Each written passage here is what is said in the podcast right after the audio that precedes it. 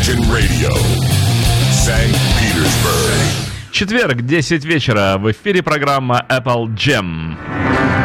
Apple Jam.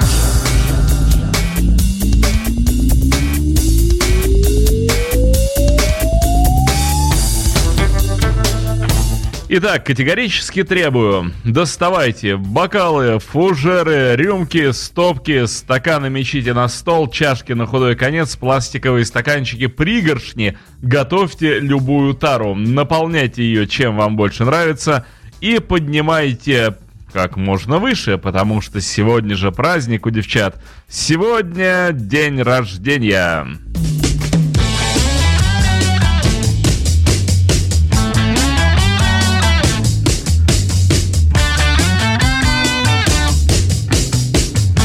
Слышите, как молотит? Вот у него и день рождения.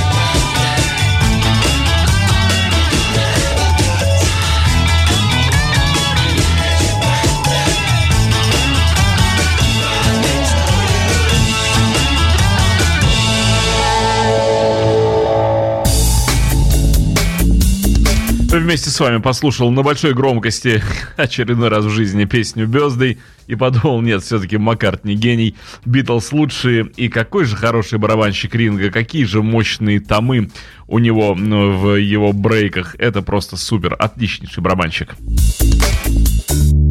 Вот сегодня мы и празднуем день рождения отличнейшего барабанщика. Сегодня 7 июля. Сегодня день рождения Ричарда Стерки. В сороковом году в этот день родился будущий музыкальный гений, знаменитый на весь мир, человек, который является одним из углов квадрата, которым являются Битлз, которые являются нам все время являются и являются, и будут еще долго-долго являться, потому что это нечто. Битлз — это явление. Ну так вот, э, Ринго Стар, самый старый самый старый участник группы Битлз, жив э, и здравствует до сих пор. Выглядит отлично, бодр, подтянут, моложав. Хотел сказать молод. Да молод, конечно. Вот жили бы люди лет 300, правда же. Тогда 75 лет было бы какой-то сущей ерундой. Да, в общем-то, и 76 тоже. В свои 76 Ринго собирается выпускать очередную пластинку. Новые альбомы Ричарда Стерки все лучше и лучше, это правда. Ринго как раз вот тот эм, пример человека, когда на земле стоит жить долго. Потому что если бы Ринго, ну, упаси бог, да, вот э, не стало Да даже в 80-м году, как Джона Леннона, то, конечно, все говорили, что ну никакого вклада в музыку этот человек не оставил, потому что пластинки 70-х годов были, ну, еще достаточно сыроваты. А вот, начиная с 2000-х годов, Ринго выпускает просто отличные альбомы, по-настоящему отличные. Там есть что слушать, там есть от чего получать удовольствие. И в ближайшее время э, этот супер музыкант порадует нас еще одним своим альбомом. А, я, думая, как построить сегодняшнюю передачу, решил, что построю я ее просто. Во-первых, мы сегодня будем, конечно же, слушать исключительно песни в исполнении Ринга Стара э, в рамках группы Битлз и, может быть, чуть-чуть после рамок группы Битлз. Помните, относительно недавно была передача про песни, которые э, в Битлз написал Джордж Харрисон и как выглядела бы группа, если бы лид-вокалистом и фронтменом группы был Харрисон. Вот сегодня мы можем э, составить такое же впечатление, как выглядела бы группа, если бы фронтменом и лид-вокалистом был Ринго Стар. Вы будете смеяться, да? Так нет, не смейтесь, потому что в Ливерпуле, когда Битлз были еще абсолютно неизвестными молодыми мальчишками, бывают старые мальчишки, вот такие молодые, никуда не оперившиеся мальчишки были Битлз, а Ринго Стар уже с группой Рори Сторма э, был известным исполнителем. У него были свои номера вокальные и даже были записи с его участием. То есть Ринго запел, э, в общем, э, никак не позже, чем все участники группы Битлз. Более того, я тоже в предыдущих передачах э, как-то вам говорил, что наш замечательный и знаменитый музыковед, господин Фертак, еще в 80-е годы говорил, что Ринго Стар обладает единственным поставленным по-настоящему голосом. И, пожалуй, лучший вокалист в группе Битлз, так говорил Фертак в 80-е годы. Вот хотите верьте, хотите нет, но я это слышал из первых уст. А, так вот, Ринго Стар, человек, который э, сделал Битлз э, Битлз. Не два раза Битлз, а Битлз сделал Битлз. А, да, Пит Бест, конечно же, очень хороший парень, наверное, был. И, в общем, даже неплохой барабанщик на самом деле. Но вот не было той химии, не было, да даже это не химия, а алхимия, не было того удивительного сплава и соединения, которое произошло, когда в коллектив влился Ричард Стерки. Ну, здесь, конечно же, и астрология имеет место быть, потому что когда две пары получаются два воздушных знака и два водных знака, водные это Харрисон и Стар, и воздушные Маккартни и Леннон, вот получилась такая группа водно-воздушная, очень приятная для восприятия. Пит Бесс стрелец по знаку. В общем, конечно же, не получалось э, вот этой магии. Не происходило. Это чувствовали Битлз, это чувствовал, наверное, и сам Пит Бест, хотя он остался в обиде и был э, в обиде на оставшихся участников коллектива до тех пор, пока они не сделали такой большой реверанс в его сторону и не поместили несколько песен с его участием в антологию 95 -го года – и таким образом э, дела Пита Беста финансовые изрядно поправились. А вот теперь представьте, сколько денег принесла антология Битлз другим э, участникам группы. Если всего какие-то пять или сколько там песен, помещенные в первую антологию Пита Беста, сильно поправили материальные его дела. А? Представляете, какие доходы от каких продаж. В общем, конечно, Битлз не бедствуют. И все, кто рядом с ними. Итак, э, Ринго Стар. Давайте начнем э, с музыкальных номеров э, Ричарда Стерки. И я продолжу вам зачитывать части из антологии Битлз, где Ринго Стар говорит сам о себе. Потому что, ну, кто лучше о человеке расскажет, нежели сам человек о себе. Думаю, что никто, думаю, что и нигде. Итак, первая же песня в начале номера из ранних Битлз – где солирует Ринго Стар. Да, кстати, э, впервые авторство Ричарда Стерки, он, э, в отличие от других эм, участников коллектива, очень долго сам самостоятельно не писал песен.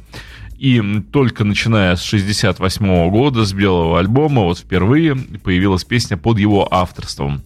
Дальше Ринго не оставлял попыток писать музыку, писать песни, и с годами, в общем, хорошо набил руку в этом, э, часто пишет с кем-нибудь в паре, в соавторстве, любит это дело, но от этого его творческий компонент никаким образом не уменьшается, э, и вклад э, в эту песенную продукцию. Поехали! Представляю себе, все взяли и поехали.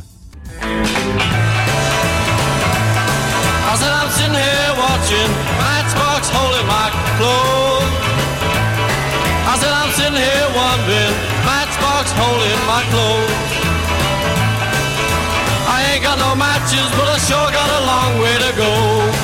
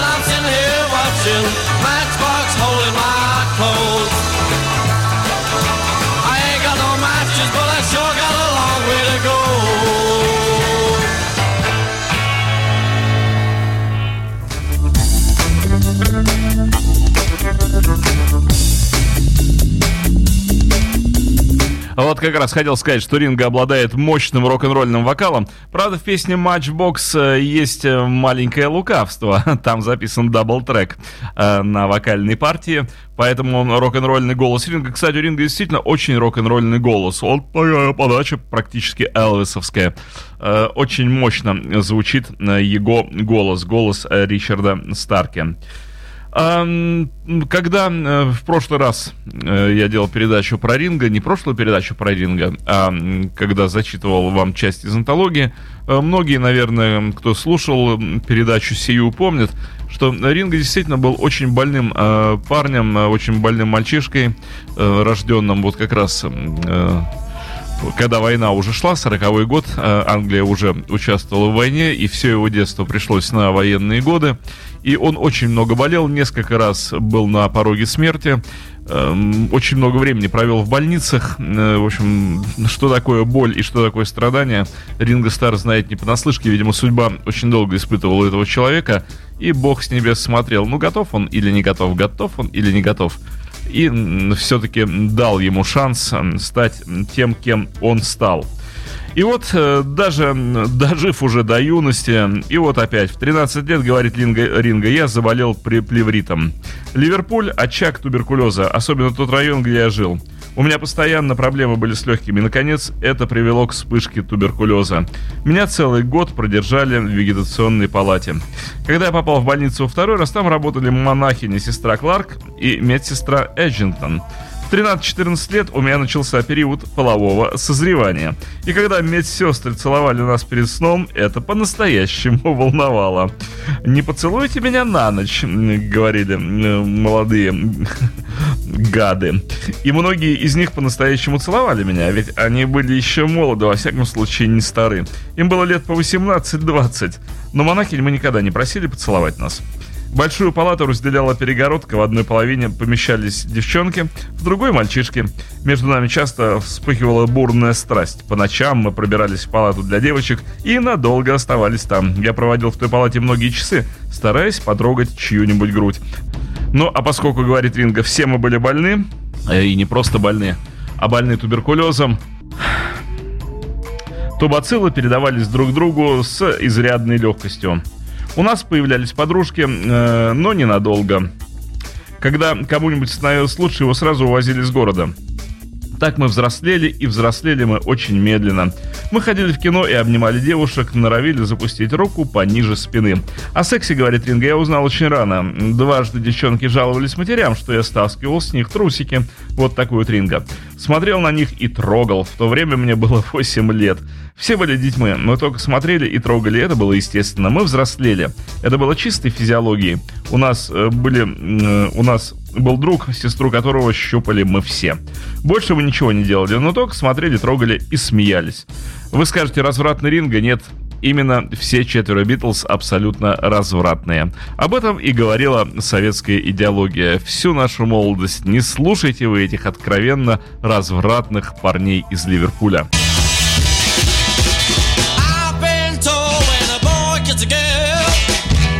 Trip around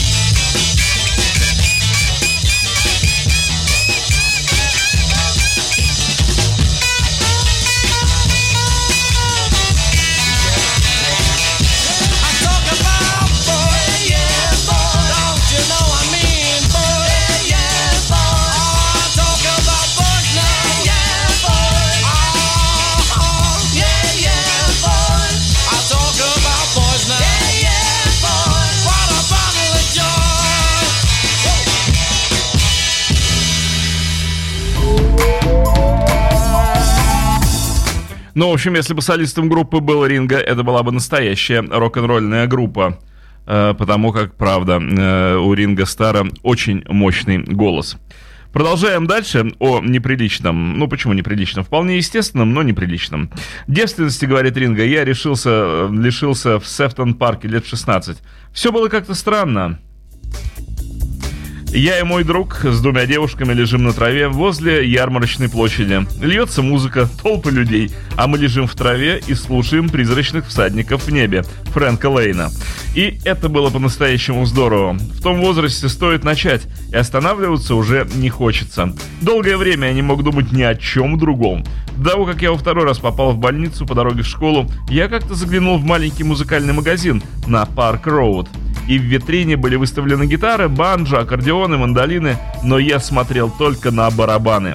Один из них, там-там, словно гипнотизировал меня.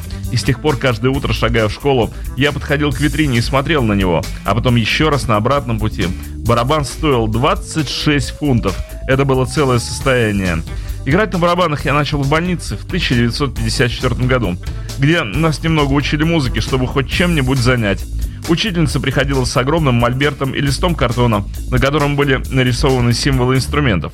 Она раздавала нам ударные треугольники, бубны, барабаны. Потом она показывала на желтый значок. И звучал треугольник. Потом на красный и слышался стук барабана. Я играл только, когда мне давали барабан. Играл и в больничном оркестре. Сначала я стучал катушками из-под ниток по шкафу рядом с кроватью. Я провел в постели э, 10 месяцев. Это долгий срок. Поэтому я старался развлечь себя чем-нибудь. Барабанами, вязанием. Именно там я начал играть по-настоящему. С тех пор я уже не мечтал ни о чем другом. Мне хотелось только одного – иметь барабаны. И когда меня выписали, я часто ходил в музыкальные магазины, где смотрел только на барабаны. Бабушка с дедушкой подарили мне мандолину и банджо, но они мне были не нужны. Когда мне было 7 лет, дед подарил мне губную гармошку, но напрасно. У нас было пианино, и я к нему не подходил. Мне нужны были только барабаны.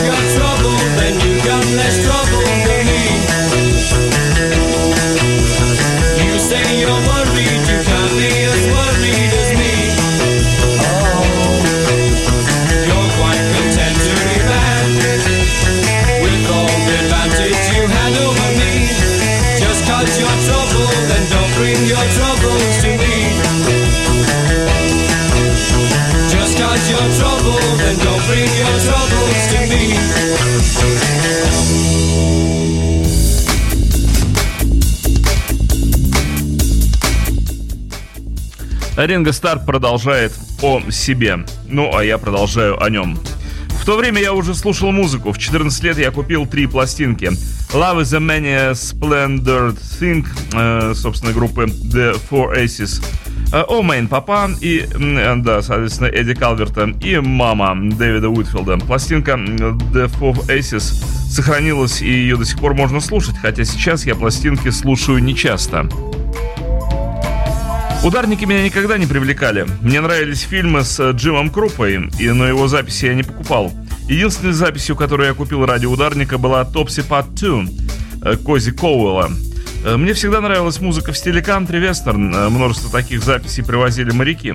Я бывал на вечеринках, где слушали Хэнка Уильямса, Хэнка Сноу и других исполнителей в стиле кантри. Я до сих пор люблю кантри. Скифл тоже увлек меня. Я был большим поклонником Джонни Рэя. В 1956 году моим кумиром стал Билл Хейли. Я слушал «Rock Around the Clock» в «Острове Человека».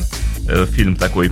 Бабушка и дедушка сводили меня в кино после того, как я выписался из больницы. Этот фильм стал сенсацией. Зрители чуть не разносили кинотеатр. И это было потрясающее зрелище. Но я во всем этом не участвовал, потому что был болезненным ребенком. Я просто восхищался тем, что видел. Примерно в то же время у меня появилась первая ударная установка. За 30 шиллингов я купил барабан, огромный, односторонний. В то время мы часто устраивали вечеринки. Дядя играл на банджо или на губной гармошке, бабушка и дедушка на мандолине и банджо. Кто-нибудь всегда что-нибудь играл, а я стучал двумя поленьями по моему большому барабану, доводя их до помешательства. Но поскольку я был ребенком, мне это делать не запрещали. Обычно мне говорили, да-да, конечно, здорово, но потом все-таки отсылали к себе. Они играли такие песни, как Stardust, The All Black Magic, You Never Know, ну или же э, The Building Fats Where the Arches Used to Be. Э, Коронный номер дяди Джима и тети Эви. Все эти старые записи, все эти песни, которые потом вошли в мой альбом Sentimental Journey. У каждого ливерпульца есть свой коронный номер, э, своя песня. У моей матери любимой песни была Little Drama Boy. Она пела ее мне, а я пел ей Nobody's Child. И она каждый раз плакала. «Я ничей ребенок, мама!» Она просила, не говори мне так, не надо. Еще они любили песню «Climb upon my knee». Когда мне было лет 15, я пел в хоре за деньги. А раньше я ходил в воскресную школу. Я был протестантом. Некоторое время мама водила меня в ложу оранжистов, хотя и недолго. 17 марта, в день Святого Патрика, протестанты избивали католиков. которые маршировали по улицам. А 12 июля, в день оранжистов, католики избивали протестантов. Вот так это было, когда все считали Ливерпуль столицей Ирландии.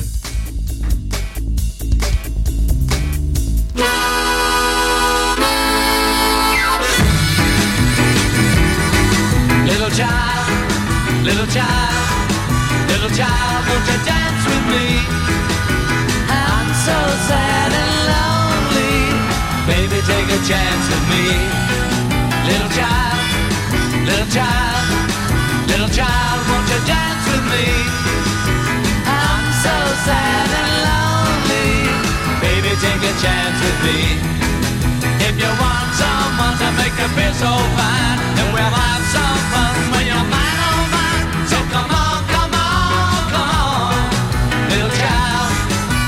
child, little child, won't you dance with me?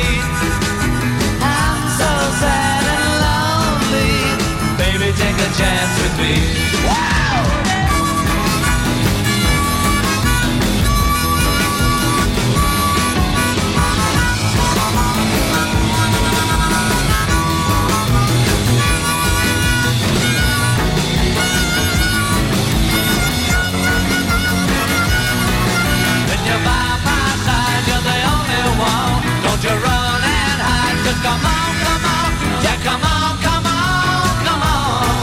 Little child, little child, little child, won't you dance with me? I'm so sad and lonely. Baby, take a chance with me. Oh yeah. Baby, take a chance with me. Oh yeah. Baby, take a chance with me. Oh yeah. Baby, take a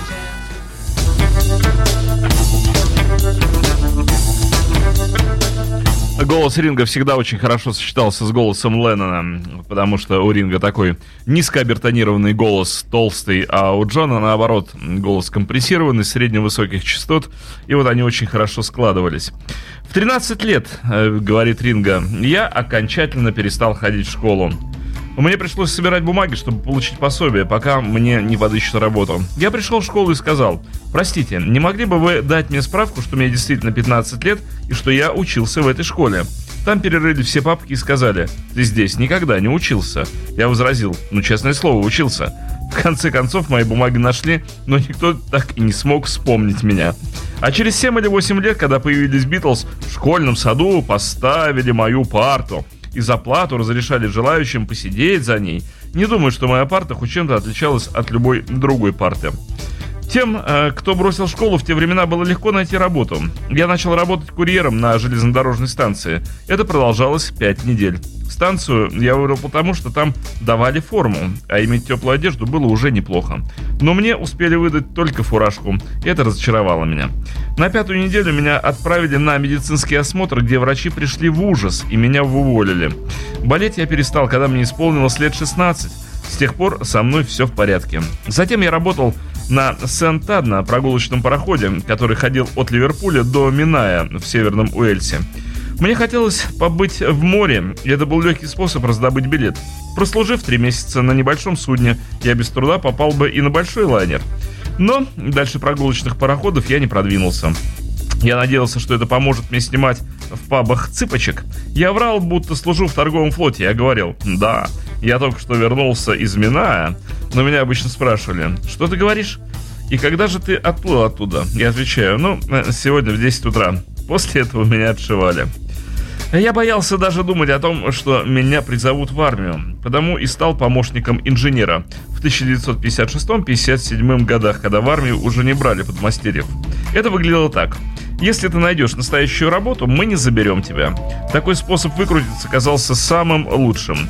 Меньше всего мне хотелось очутиться в армии. В пабе у отца был знакомый, который узнал, что в фирме э, Хант и сын есть работа. Я надеялся поработать столяром, а меня посадили на велосипед на целых 6 недель, сделав посыльным. Я был сыт этим по горло и вскоре начал жаловаться. Я поступил сюда, чтобы работать столяром, а не крутить педали. Мне ответили, для столяров работы нет, хочешь быть инженером. Так я стал помощником инженера.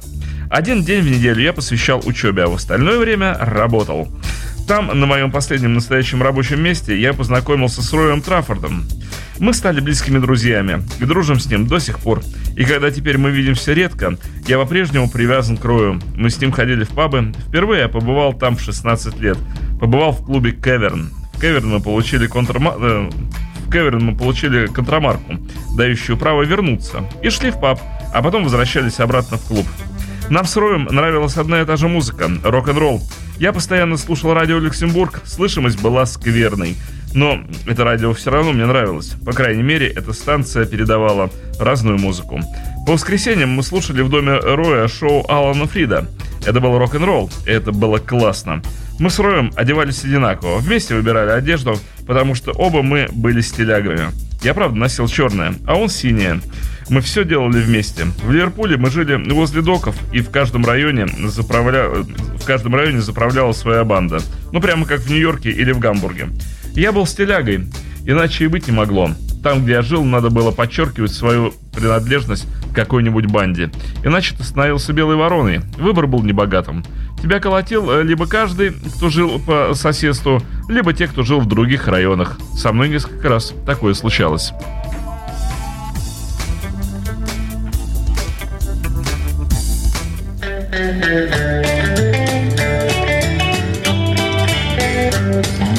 They're gonna put me in the movies. They're gonna make a big star out of me. We'll make a film about a man that's sad and lonely. And all I gotta do is act naturally. Well, I bet you I'm gonna be a big star. Might win an Oscar, you can never tell. The movie's gonna make me a big star. Cause I can play the part so well. Well, I hope you'll come and see me in the movies. Then I'll know that you will plainly see the biggest fool that ever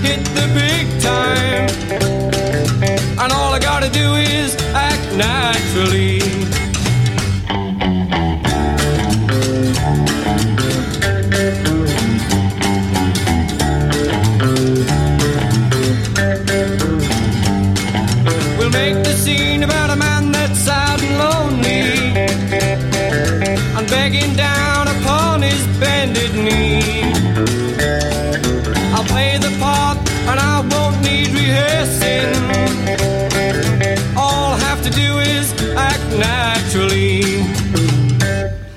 I bet you I'm gonna be a big star.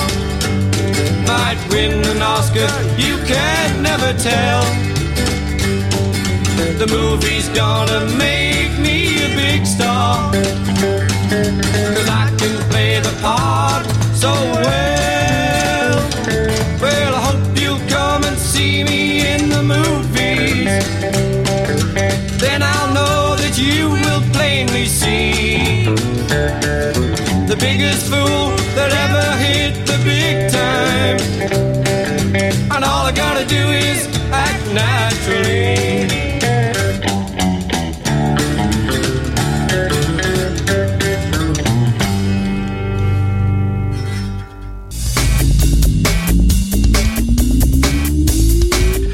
Я э, всех эм, призываю еще раз наполнить чем-нибудь бокалы и поднять тост за Ричарда Стерки, которому сегодня исполняется 76 лет, и благодаря которому мы отлично знаем, как оно происходило в Ливерпуле в конце 50-х годов, в послевоенном Ливерпуле.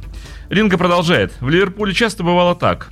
Тот, мимо кого ты проходишь, вдруг спрашивал, а ты что на меня уставился? Если отвечал, я не уставился. Тебя спрашивали, а почему? А если говорил что-нибудь другое, к тебе все равно цеплялись. Отвертеться было невозможно. Как правильно ответить на этот вопрос?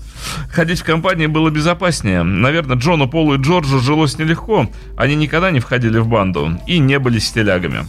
Однажды мы с Роем решили сходить в кинотеатр «Гомон». После кино, когда мы шли по Парк Роуд, мы столкнулись с бандой, которая собиралась на углу.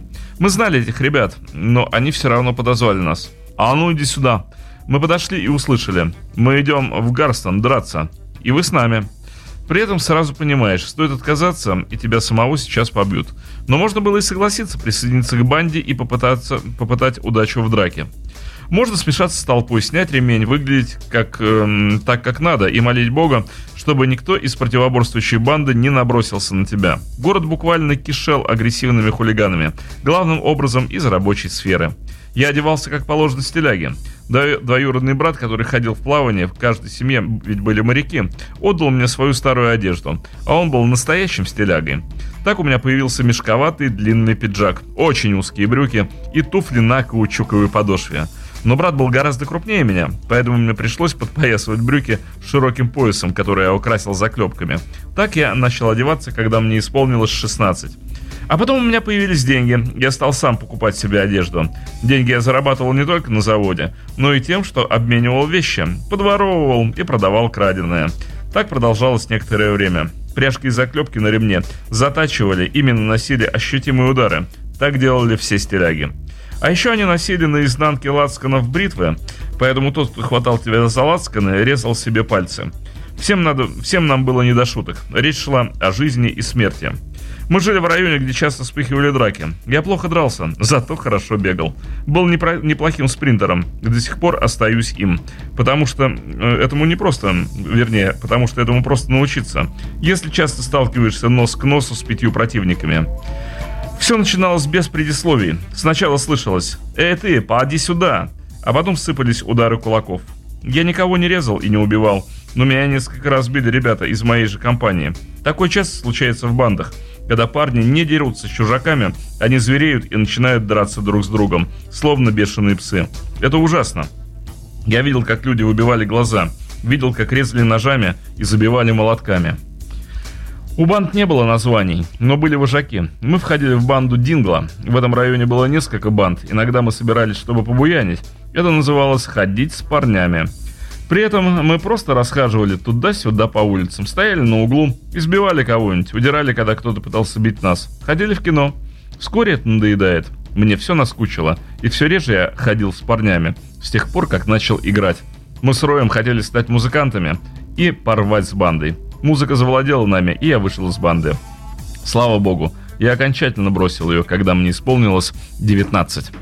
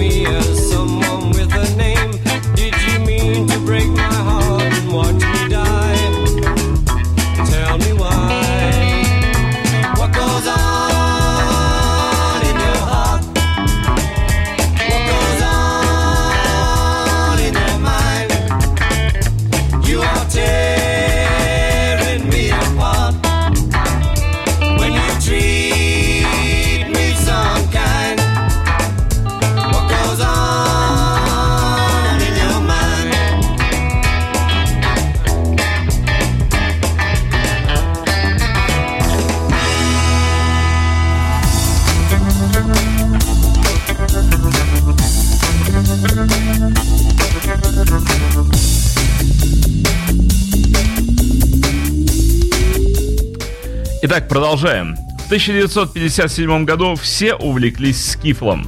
В его основу лег американский блюз, который играли на пирушках или вечеринках э, в кем-то арендованных домах. Каждый из приглашенных вносил свой четвертак или 10 центов.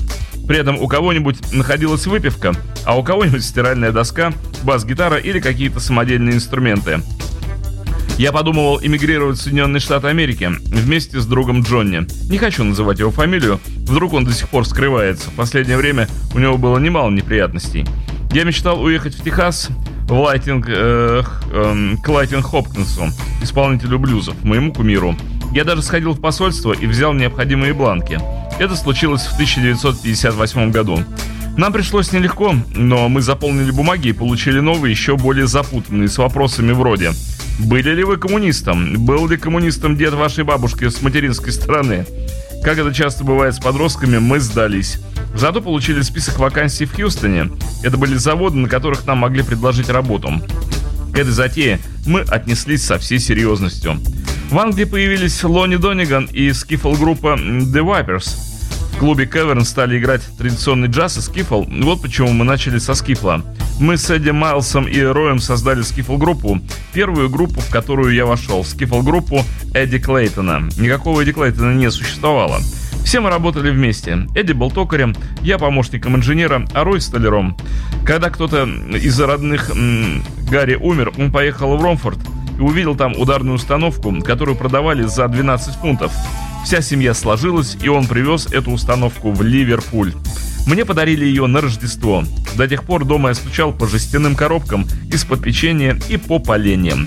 Установка была отличная. Это был уже не один барабан, а несколько. Ведущий барабан, басовый барабан, хай-хет, один маленький там-там, тарелки и педаль для басового барабана. Мне больше не надо было дубасить по нему ногой. Как только я заинтересовался музыкой, я сразу же взял три урока. Я думал, каждый вечер я буду учиться понимать музыку и учиться ее играть. Я отправился к одному человеку, который играл на барабанах, и он велел принести мне пищу бумагу. Он исписал ее всю, и больше я к нему не ходил. Мне не хотелось утруждать себя, все это казалось мне слишком скучным, и я не выдержал.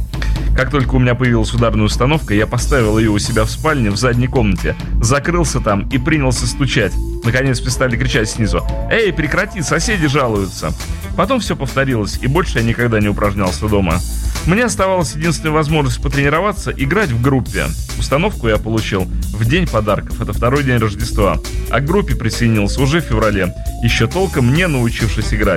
Ну и остальные не умели играть, в том числе гитарист. Он знал всего пару аккордов. Все мы только начинали учиться. У нас не было чувства ритма, только Эдди играл здорово. Он один из тех парней, которые могут играть на любом инструменте. Он очень музыкальный. I wanna be your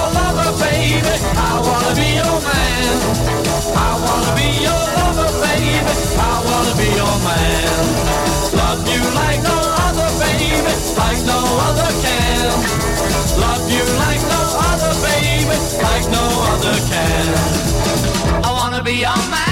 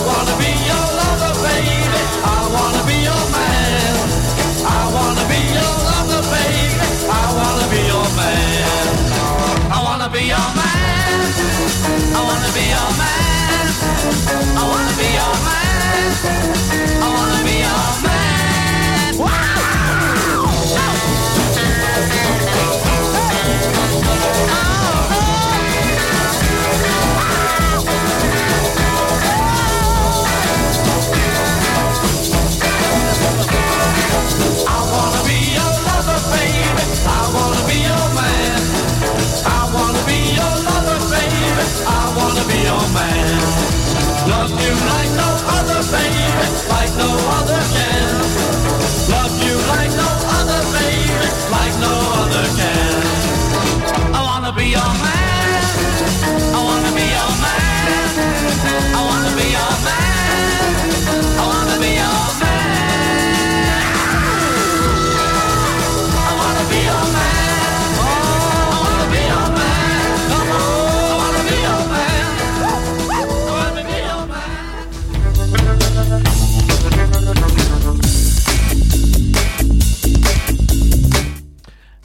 Продолжаем интереснейший рассказ Ринга о его детстве и юности.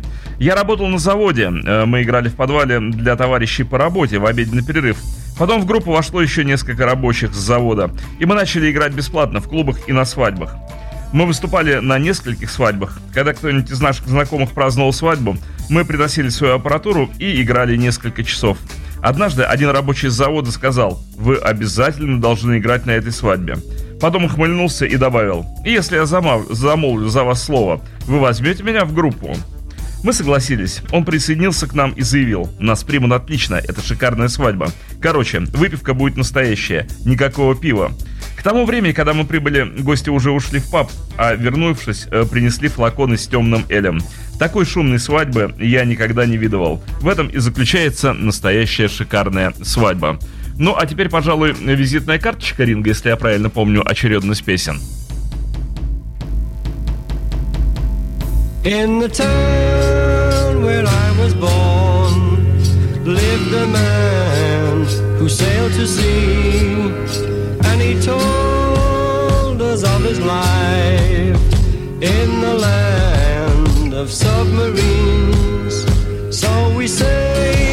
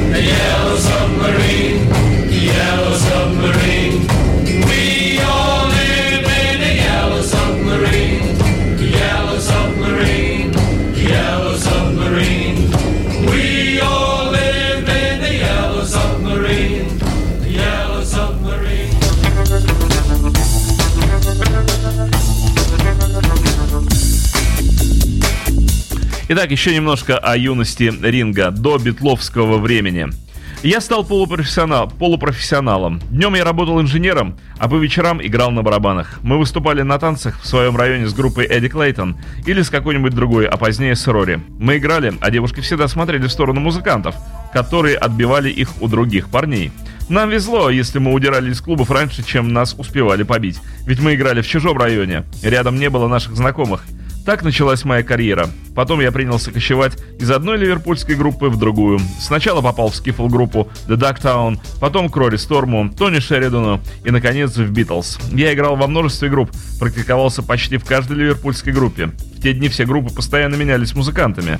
Все знали друг о друге, и если кто-то заболевал или не мог выступить, ты занимал его место. Установка, на которой я играл, была отличной. У нее был крутой малый барабан, хоть она и была уже старой. Летом 1958 года я сходил к деду, одолжил у него 46 фунтов и отнес их в музыкальный магазин Фрэнка Хэнси, где купил установку Ajax, которая с виду походила на Людвиг Silver Pearl. Рори и его группу The Hurricanes я считал классными. Они первыми в Ливерпуле захотели играть рок-н-ролл. До этого все мы играли скифл, а они высоко ценили рок-н-ролл.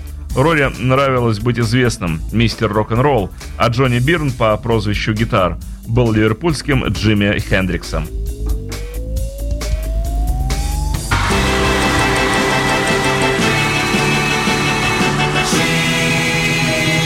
Билли Шир – это и есть Ринго Стар. Would you stand up and walk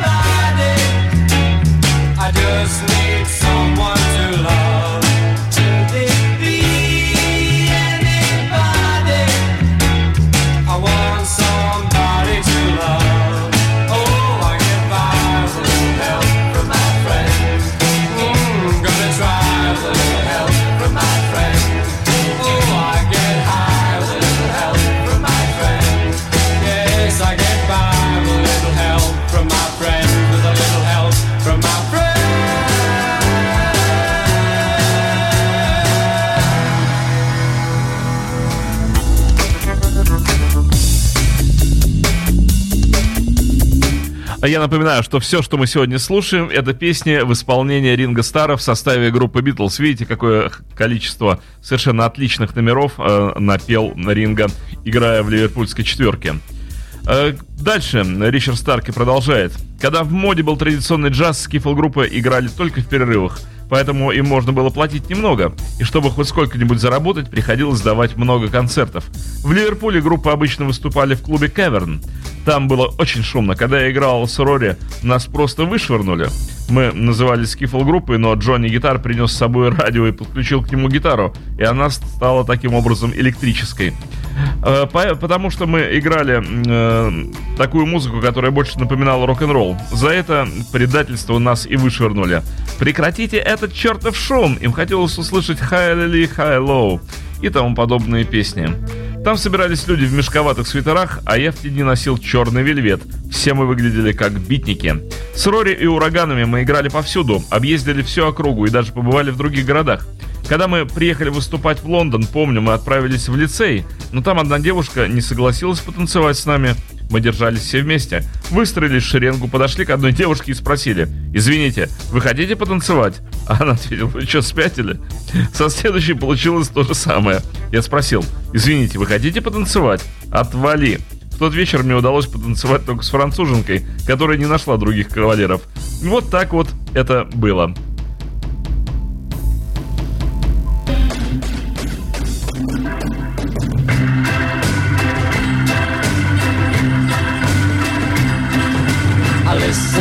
For your footsteps coming up the drive. Listen for your footsteps, but they don't arrive. Waiting for you knock, dear, on my old front door.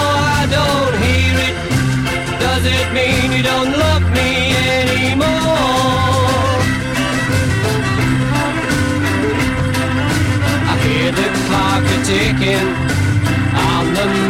shelf.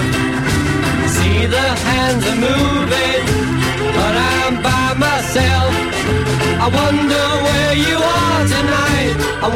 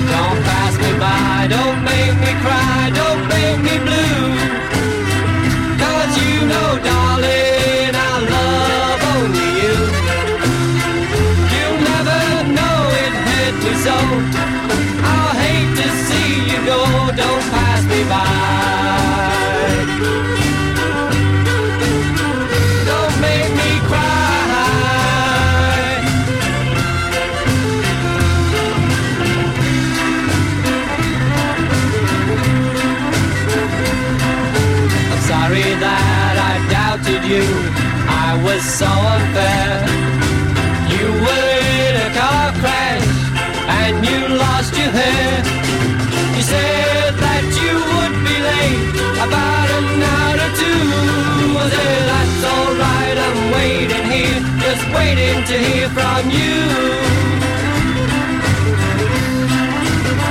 Don't pass me by, don't make me cry, don't make me blue.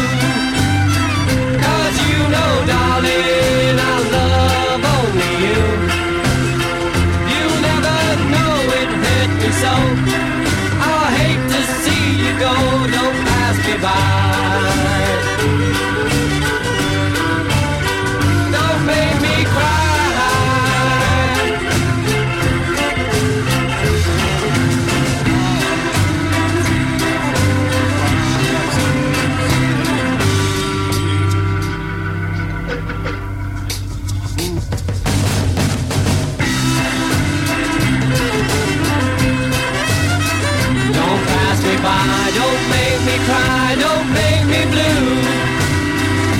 You know, darling,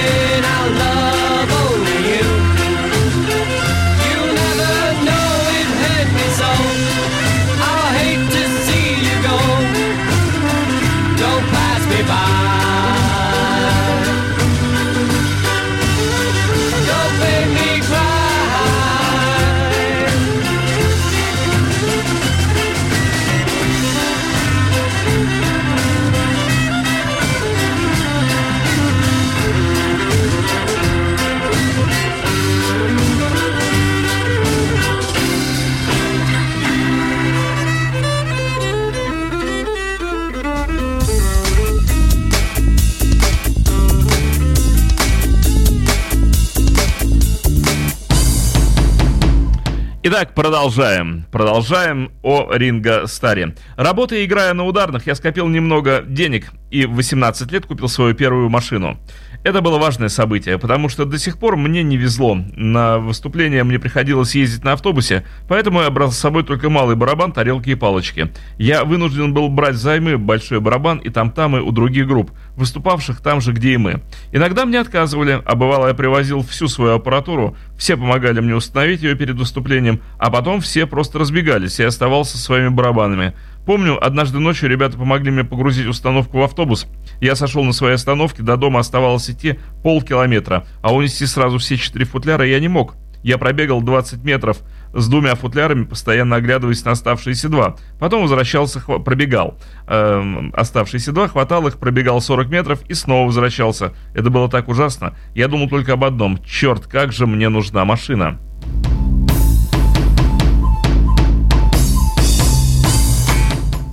Джонни Хэтч, еще один барабанщик, собирал автомобили из запасных частей.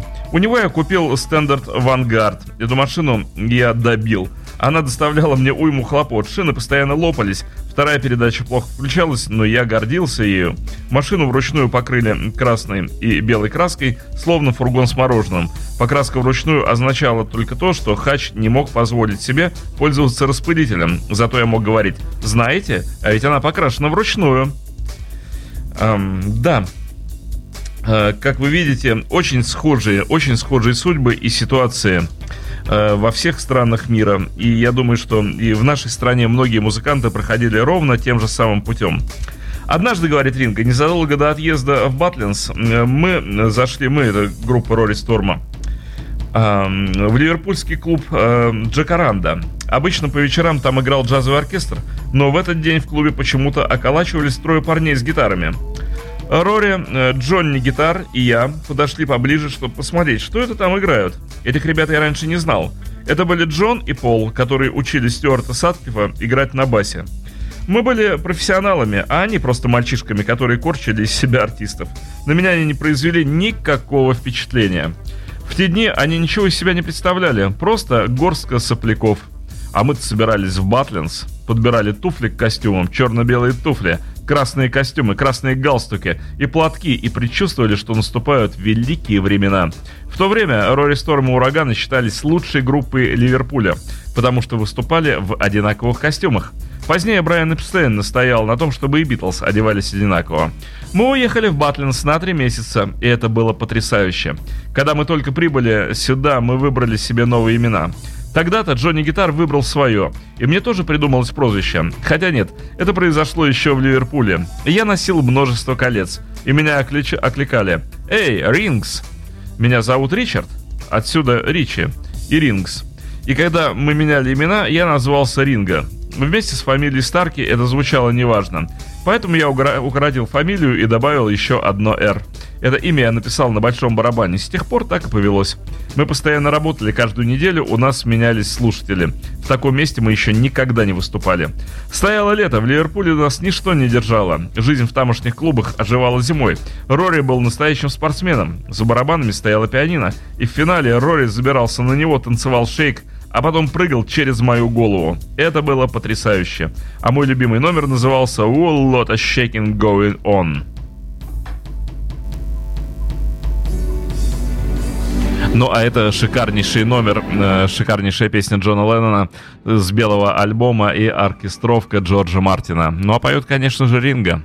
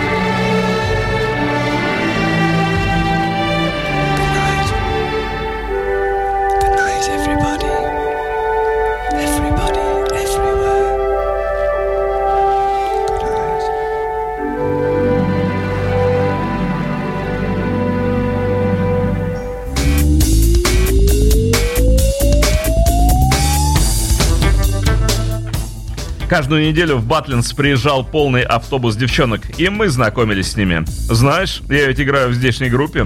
Для знакомства это был настоящий рай. В конце недели были слезы и расставания, а потом приезжал новый автобус. В некотором смысле мы этим и... э, именно этим нас и привлекал рок-н-ролл. Конечно, главная причина заключалась в том, что мне хотелось играть, но в Батлинс было невозможно не радоваться жизни. В конце концов, я поселился с одной парикмахершей в фургоне. Это была взрослая жизнь. Мы отдыхали. То же самое происходит и сейчас, только все ездят э, в Беннидорм. Я даже обручился с одной девушкой, но это продолжалось недолго, потому что она предложила мне выбор. Или она, или барабаны. Это был мучительный момент в моей жизни. Однажды ночью, уходя от нее, я сел в автобус и задумался. А что будет, если я не вернусь? Я так и не вернулся. Мне хотелось только играть, для меня это было важнее всего. Но я был обручен, я любил ее, и она любила меня. Мы даже начали готовиться к свадьбе.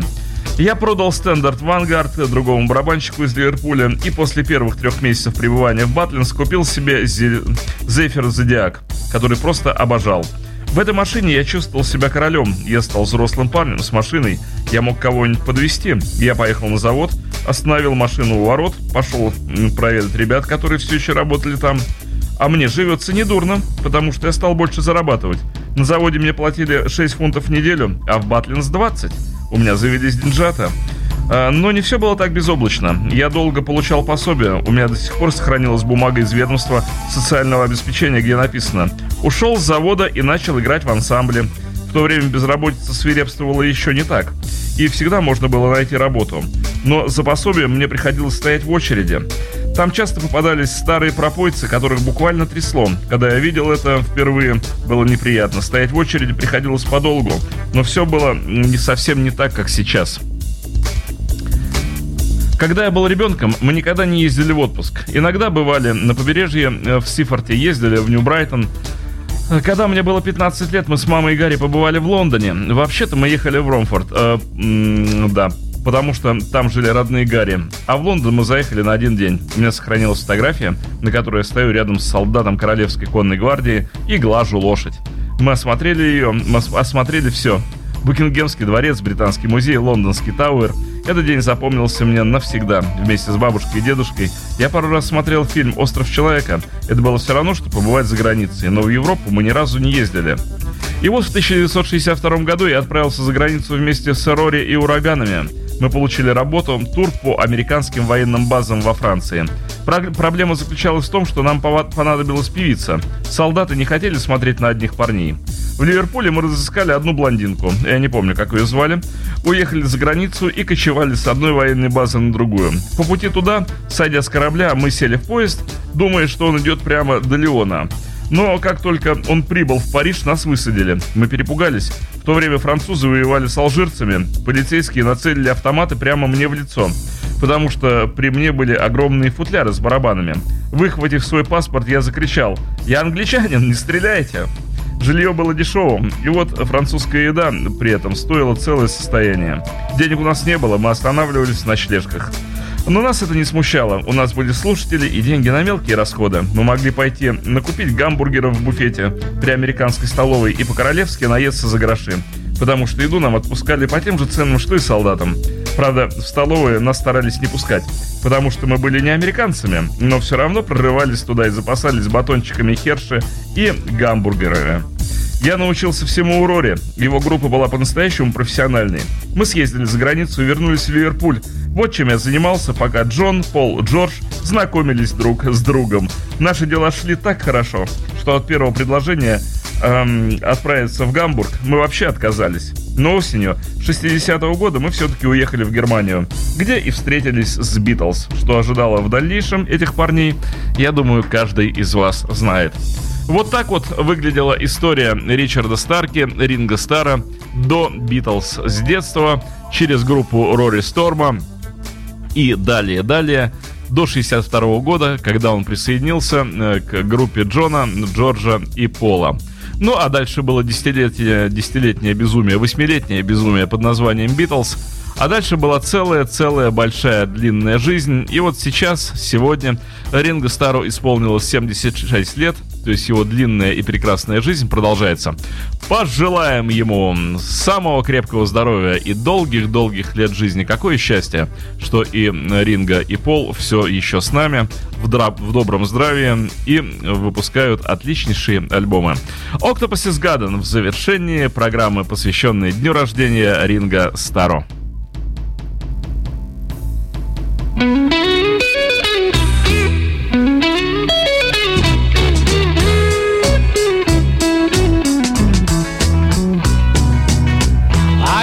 To be under the sea in an octopus's garden in the shade. He'd let us in, knows where we've been in his octopus's garden in the shade. I'd ask my friends to come and see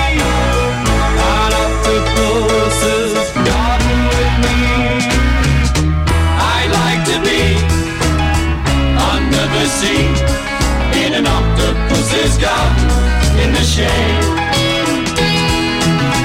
We would be warm below the storm in our little hideaway beneath the waves. Resting our head on the seabed in an octopus's garden near a cave.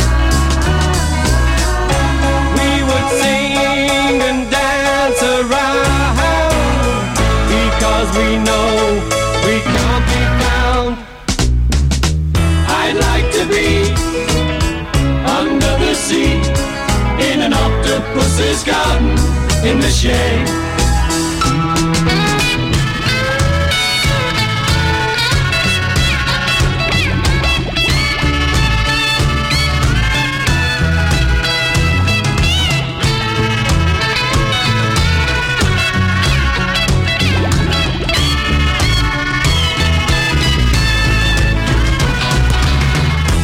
We would shout and swim about the coral that lies beneath the waves.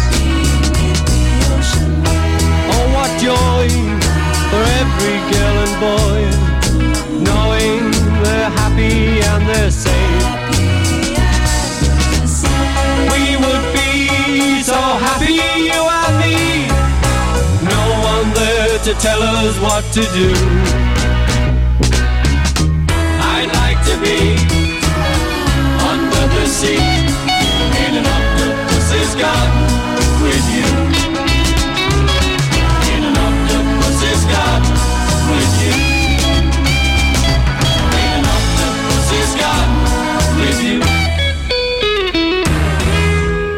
Это была программа Apple Jam, посвященная дню рождения Ричарда Стерки, Ринга Стара, с большой любовью ко всем вам и к участникам группы The Beatles.